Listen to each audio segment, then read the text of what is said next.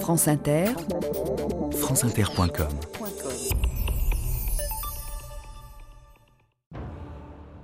On n'apercevait dans les rues que des corps nus percés de mille coups. Le fleuve en charriait tout autant. On n'avait égard ni au sexe ni à l'âge, de sorte que c'était un vrai massacre. Filippo Cavriana, témoin de la Saint-Barthélemy. «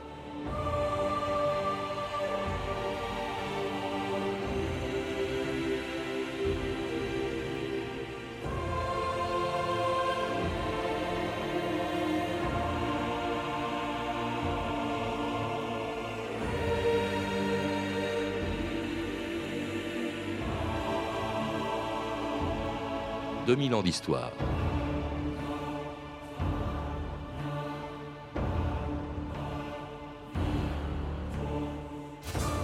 Il était 3 heures du matin, le 24 août 1572, lorsque les cloches de l'église Saint-Germain-l'Auxerrois se sont mises à sonner.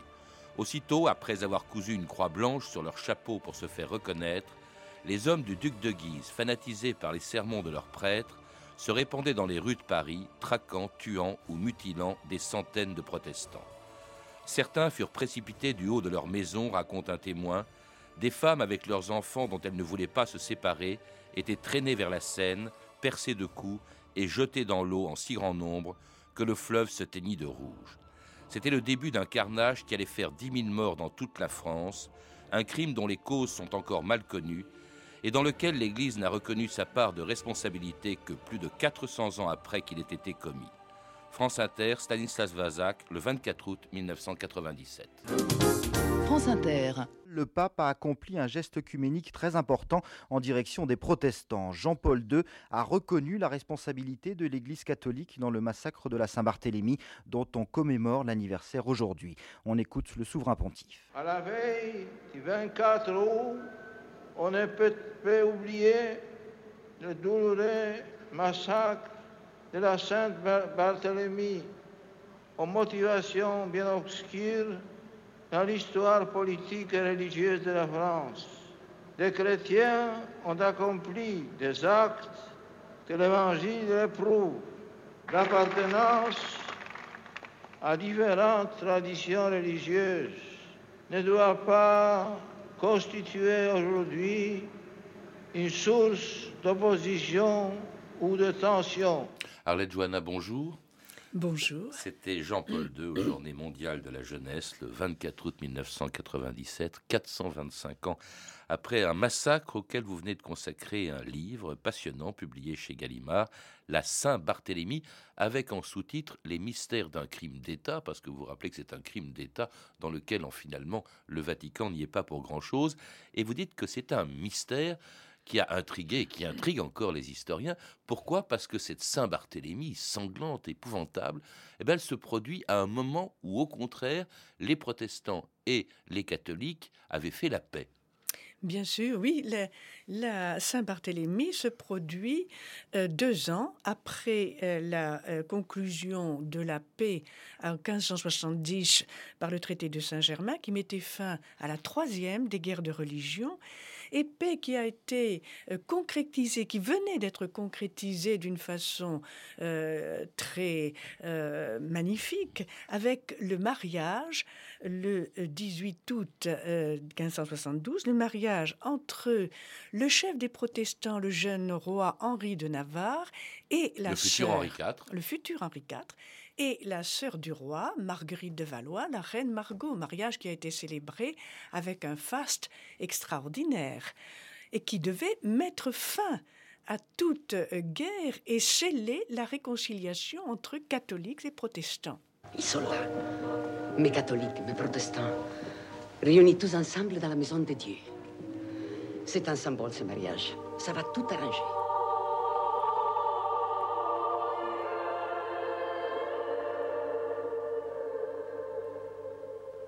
Henri de Bourbon, roi de Navarre, acceptes-tu de prendre pour épouse Marguerite de Valois?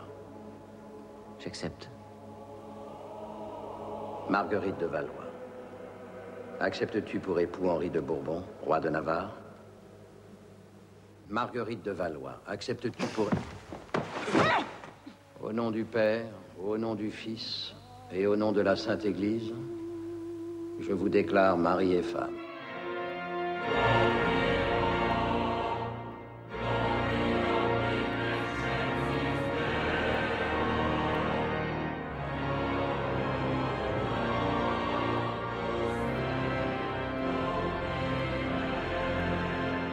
C'était le 18 août 1572 à Paris. Euh, euh, à en croire cet extrait de film, mais c'était vrai, vous, vous le dites, euh, Arlette Joanna, c'était pas un mariage d'amour, hein, c'était un mariage de raison pour réconcilier. C'est ce qu'espérait la Catherine de Médicis, la mère du roi de France Charles IX, réconcilier les catholiques et les protestants.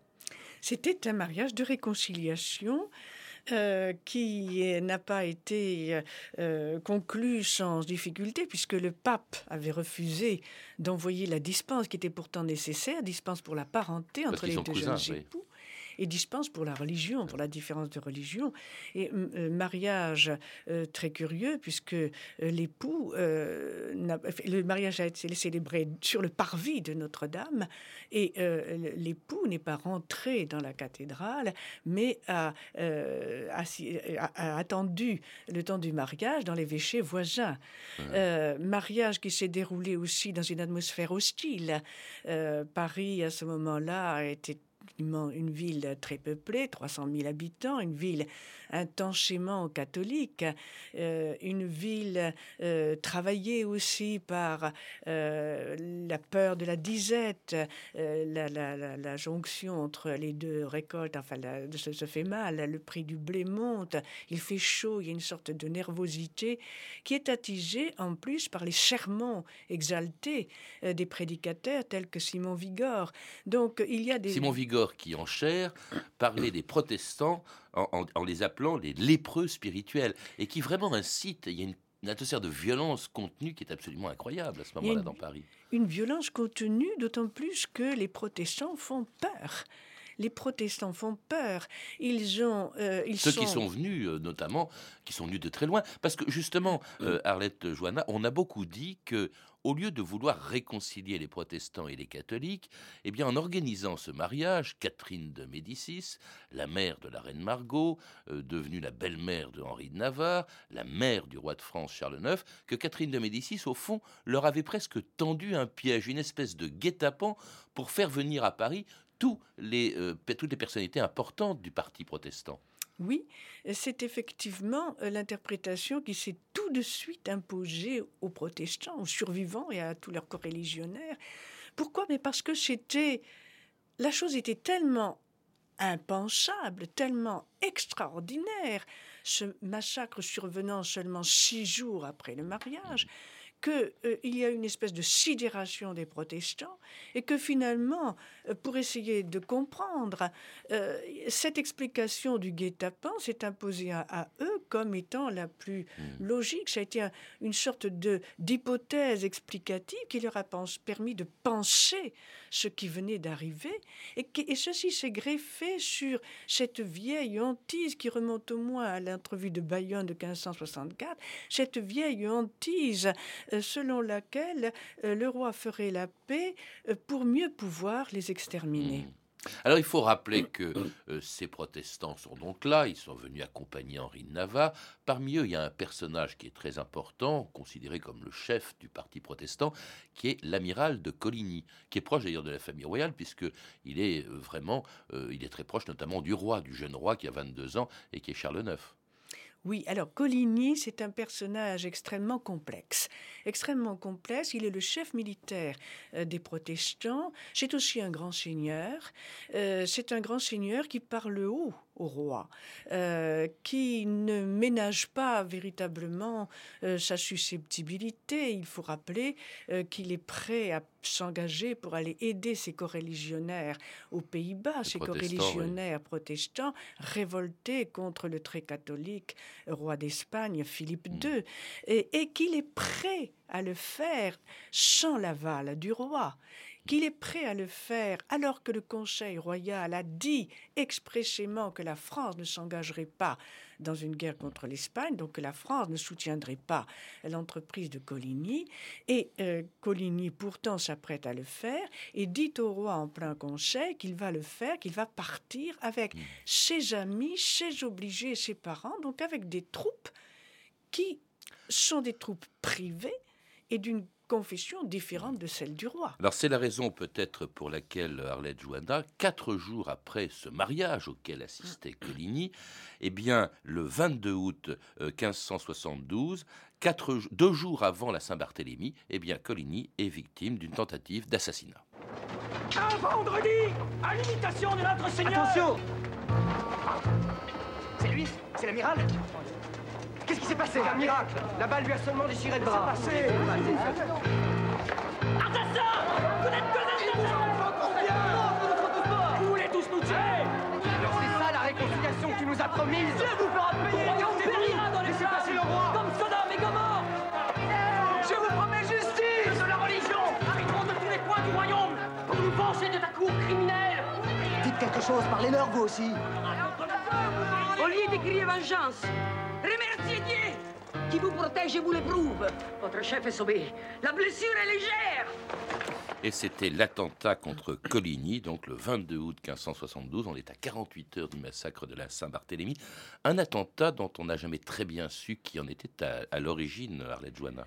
Mais là, c'est un des nombreux Mystère. mystères Ouais. de la Saint-Barthélemy. Parce qu'il qui- est grave, hein, il va brusquement retendre la tension entre protestants et catholiques. Coligny n'est que blessé. Alors, qui a fait le coup? Euh, Les contemporains ont immédiatement émis quantité de suppositions. Le roi, son frère Henri d'Anjou, euh, le duc de Guise, bien sûr. Car Alors, le duc de Guise, oui. Le duc de Guise. C'est le chef du les- parti catholique. chef du parti catholique.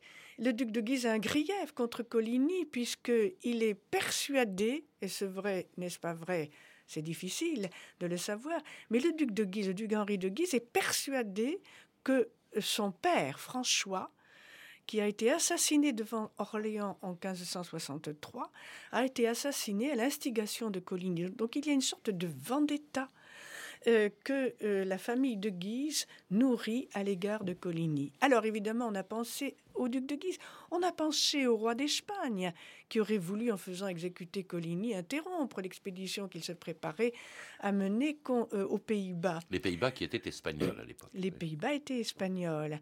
Alors, quantité de... On a parlé du duc de Savoie. On a parlé de euh, la mère du duc de Guise. Euh, quantité de suppositions qui finalement, euh, toutes se révèlent extrêmement fragiles et en tout cas difficiles à étayer. Mm. Alors, je pense que cet attentat est certainement, plutôt que d'aller chercher un, un- un grand qui serait l'instigateur secret de cet événement, je pense tout simplement, on en a des exemples dans les euh, dans, dans l'histoire contemporaine. euh, ceux qui ont fait le coup, ce sont des activistes catholiques liés très certainement au réseau Guisard, mais Oui, qui parce ont que le- le- c'est un vigé- coup d'arquebus qui venait de la maison du précepteur du duc de Guise. on a des noms, on a des noms. On a Maurevert, on a le chanoine Villemur, on a le sieur de, de Chailly. On les a, on les a retrouvés. Euh, ils ont organisé l'attentat. Ce sont des gens qui appartiennent au réseau Guisard. Mais à mon avis, ce qu'ils ont voulu atteindre à travers Coligny, c'est la paix. Mm. Parce que la paix était une trahison. La paix était un scandale. Il leur fallait la guerre parce que seule la guerre euh, parviendrait à éradiquer l'hérésie.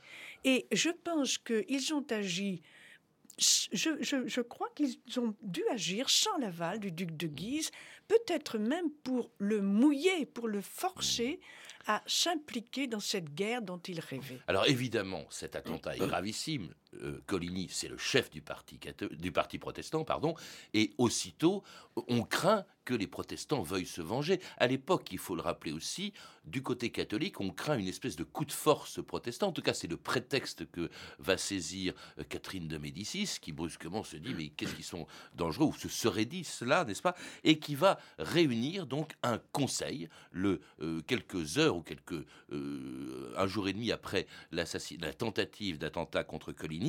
Et là, on va retrouver dans ce conseil, c'est là que va se prendre la décision de la Saint-Barthélemy. Alors, il faut, il faut quand même aussi qu'on comprenne un peu les rapports entre Catherine de Médicis et son fils qui est roi. Il est roi, il a 22 ans, il pourrait très bien gouverner, mais en fait, il est vraiment sous la coupe de sa mère, Arlette Joanna. Alors, il est euh, sous la coupe de sa mère je me le demande. Je me le demande. Il y a une sorte de légende noire autour de Catherine Médicis, qui serait cette mère possessive, cette mère euh, perverse, cette mère ambitieuse, qui, par ses origines italiennes, serait pénétrée par, euh, par les idées, serait pénétrée des idées de Machiavel, cette reine qui manipulerait les poisons. Je crois qu'il faut réévaluer ces rapports entre la mère et le fils euh, Charles IX est quelqu'un qui est très soucieux de son autorité, qui l'a montré, qui sait tenir un langage extrêmement énergique, notamment lorsqu'il s'adresse aux parlementaires. C'est un homme soucieux de son autorité. Or, et c'est ce qui s'est passé certainement ce soir du 23 août. Alors, y a-t-il eu un conseil ou une succession de réunions informelles? Ça, vraiment, on ne le sait pas. On ne peut pas le savoir avec certitude. Mais en tout cas, euh, Charles IX n'a pu qu'être heurté par euh, les propos contenus les protestants euh, au lendemain de l'attentat contre Coligny, propos qui étaient extrêmement graves. Les protestants ont dit et répandu partout qu'ils allaient se faire justice eux-mêmes, c'est-à-dire qu'ils allaient tuer les Guises, eux pensaient que c'était les Guises, et qu'ils allaient tuer les jusque au pied du roi et, selon même un autre témoignage, jusque dans les bras du roi. Or, c'était un attentat à la souveraineté royale, c'était un, déni du monopole de la justice royale. Il y avait là véritablement de quoi réveiller dans l'esprit du roi le souvenir euh, des avanies passées, et en particulier au moment de la surprise de Meaux, lorsqu'il avait vraiment cru que les protestants attentaient à son État. Donc il a peur, il aurait peur effectivement d'une vengeance des protestants. C'est ce qui aurait expliqué cette fameuse décision qui se prend dans la nuit du 23 au 24 août 1572, lorsque, selon la légende, poussé par sa mère, eh bien, Charles IX aurait décidé de faire exécuter quelques protestants, ou peut-être même plus. Ton père savait qu'on reconnaît un roi au bien et au mal qu'il sait faire. Maintenant, il faut aller jusqu'au bout. Il faut supprimer les chefs. C'est une question d'heure, ce soir, cette nuit. Pas un seul ne doit rester. Pas un seul qui puisse venir m'en faire le reproche. Combien faut-il en tuer Onze. Quatorze. Tu es protestant? La qu'à se convertir Tu l'as entendu? Récite le créneau Récite Non inunum deum Patrem omnipotentem Récite Non Regarde. Ici, ce sont les femmes de tous les chefs protestants que l'on jette à l'eau. Cette fumée qui monte au ciel, c'est l'hôtel de Coligny qui brûle.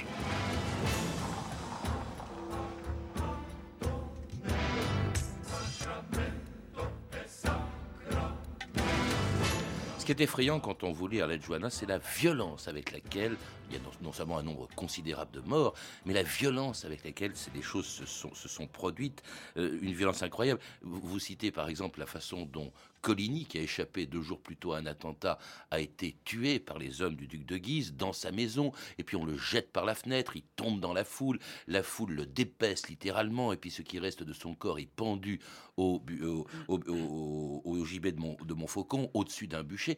Comment expliquer cette espèce de déchaînement de violence qui nous paraîtrait incompréhensible aujourd'hui, en tout cas en France? Je crois qu'il faut euh, euh, revenir un tout petit peu en arrière, et en particulier à propos de cette première décision euh, prise euh, au sein du Conseil ou des conciliabules du, 23 août. Alors l'image évidemment qu'en donne Patrice Chéreau et Alexandre Dumas est, très pénétrée de ce que j'ai appelé la légende noire des mm. rapports entre Catherine de Médicis et, Charles IX. Je crois qu'il faut véritablement distinguer ce que j'appelle la première Saint-Barthélemy, qui est la décision euh, prise en conseil collectivement de, fait, d'exécuter le terme euh, peut être employé parce que le roi euh, l'a dit euh, à plusieurs reprises ensuite. Il dit qu'il a fait, il a utilisé et il, il s'est servi de sa justice extraordinaire, c'est-à-dire de son pouvoir de punir sans procès préalable lorsque les son État était en danger. Et alors, euh, je crois qu'il faut bien distinguer cette étape, première étape, ce que j'appelle la première Saint-Barthélemy, qui est un acte, euh, j'allais dire, que l'on peut qualifier de politique, mmh. et puis le déclenchement... Mais quand vous dites d'exécuter un petit nombre, les chefs protestants. Alors, exécuter Coligny et les chefs protestants qui étaient avec lui à Paris. Et puis ensuite, ce déclenchement de la fureur catholique, déclenchement de fureur catholique qui est, un, qui est d'abord parti sur un malentendu, car le roi ne l'a nullement commandé. Il, essaye d'arrêter les massacres et personne ne lui obéit. Il est dépassé par la situation, en fait. Tout de suite, Charles IX a essayé d'arrêter les massacres. Il a été dépassé par euh, les événements. Et euh, au, départ, ça a été le, le massacre parisien est parti sur un malentendu, car le duc de Guise mandaté par Charles IX pour aller exécuter Coligny, a dit, en allant euh, s'acquitter de sa mission, il a dit le roi le permet. Des catholiques l'ont entendu et ont cru que le roi autorisait, que le, que le roi, enfin illuminé, pensait-il, par la grâce divine, avait enfin compris qu'en faisant la paix avec les protestants, il faisait fausse route et qu'il il, il se décidait enfin à donner l'ordre d'exécution de tous les protestants. D'où cette violence d'autant plus effrayante, vous me l'avez dit avant que l'émission commence, parce que on se tue, euh, il y a beaucoup de, protestants à Paris, et pas seulement ceux qui sont venus pour le mariage de province, mais euh, entre voisins. Enfin, c'était d'une violence insensée. Toutes les descriptions que vous donnez, Arlette Johanna, c'est vraiment, ça fait peur, ça fait frémir. Alors, le, le, le grand mystère, un autre des mystères, c'est que finalement, ces protestants que l'on assassine, c'était des voisins. C'était des gens qu'on connaissait. C'était des gens avec qui on avait noué des, des, liens euh, de, familiarité. Mais en même temps, c'était des gens qui suscitaient la peur. Mmh. Qui suscitaient la peur. Il y a une sorte de fantasme dans l'esprit des catholiques. Les protestants, ce ne sont pas seulement des hérétiques, mais ce sont des gens qui se sont mis en dehors de la communauté. Ce sont des, traîtres. Ce sont des gens qui sont nécessairement animés de mauvaises intentions. Ce sont des gens qui ne rêvent que d'exterminer les catholiques. Et la paix va leur permettre de, mener à bien ce projet maléfique. Alors à quel prix hein, Parce que non seulement il y a eu 3000 morts, dites-vous, à Paris, mais au total, dans l'ensemble de la France, où le mouvement s'est répandu, 10 000 morts, et ça a continué jusqu'au mois de, septembre 1572, euh, date à laquelle d'ailleurs Henri de Navarre, le futur Henri IV, qui a échappé euh, à la Saint-Barthélemy, euh, qui a été littéralement pris en otage par la famille royale, est obligé de se convertir, c'est-à-dire de renier le protestantisme pour adopter le catholicisme le 26 septembre 1572. Je désire retourner au troupeau de la vraie bergerie, qui est l'Église catholique, apostolique et romaine. J'abjure toute erreur et hérésie, luthérienne et calviniste. Et vous supplie au nom de Dieu, de son Fils Jésus-Christ et de la glorieuse Vierge Marie, sa mère, de m'accorder l'absolution des fautes que j'ai commises, de le recevoir au sein de la communauté qui vit sous l'obédience du pape. Tu cru mort, ton permis de me rejoindre. Je me suis converti, moi aussi. Prenez pas honte, l'important c'est qu'on soit vivant. Pourquoi sont les cloches? Y a plus personne à tuer.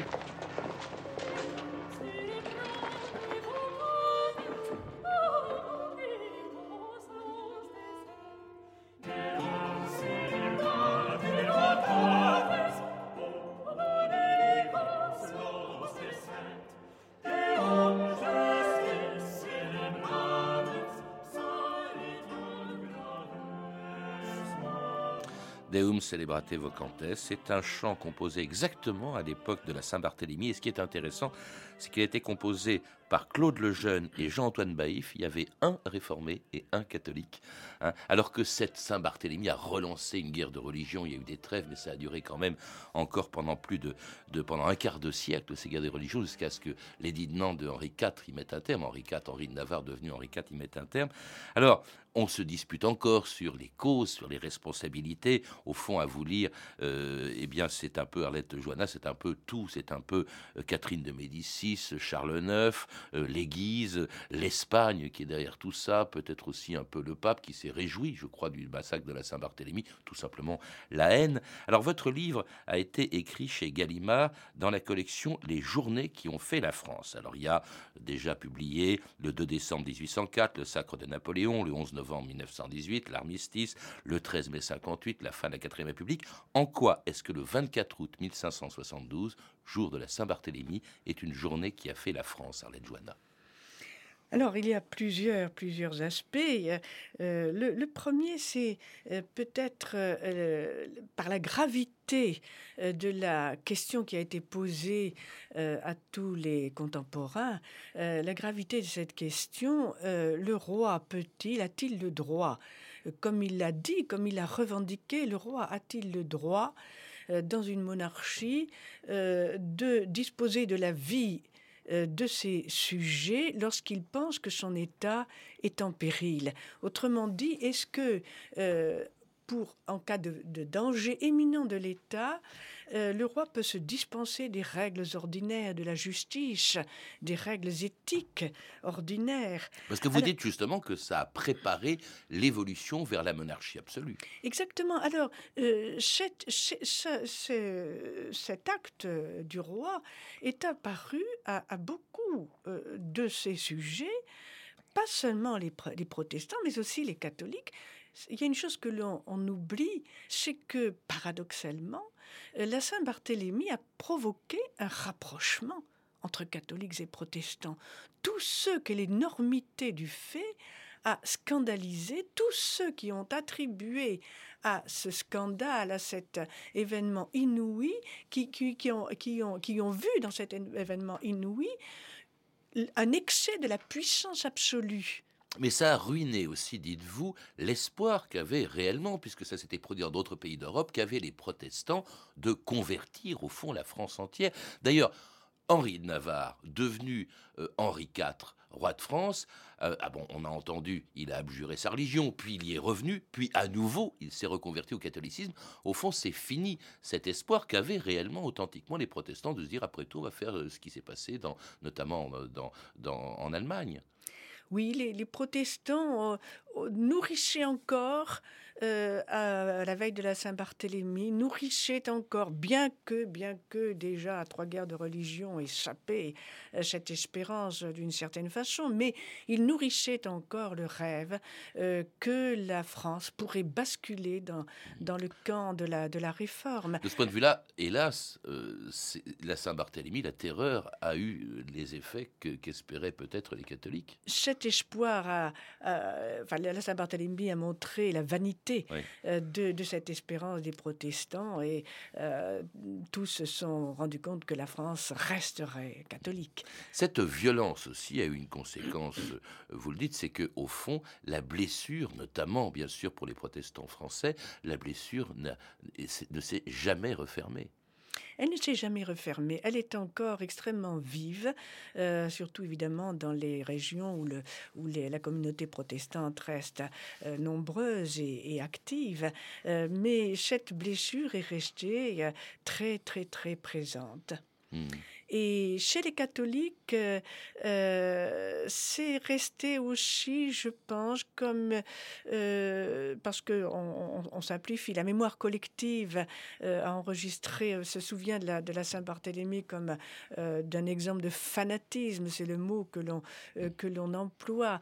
Et il y a sans doute chez les catholiques le, le, le, sermon, l'homélie de, de Jean-Paul II qui a été rappelé en début de cette émission, Le Monde, une sorte de, de, remords. De, euh, même si le Vatican n'y était pour rien, et encore moins Jean-Paul II, on est 425 ans après quand même. Même si l'Église n'y était pas pour grand-chose. Mais la Saint-Barthélemy fait maintenant partie de notre mémoire collective. Et, une belle leçon de tolérance religieuse parce qu'elle nous apprend au fond ce que peut provoquer le fanatisme religieux.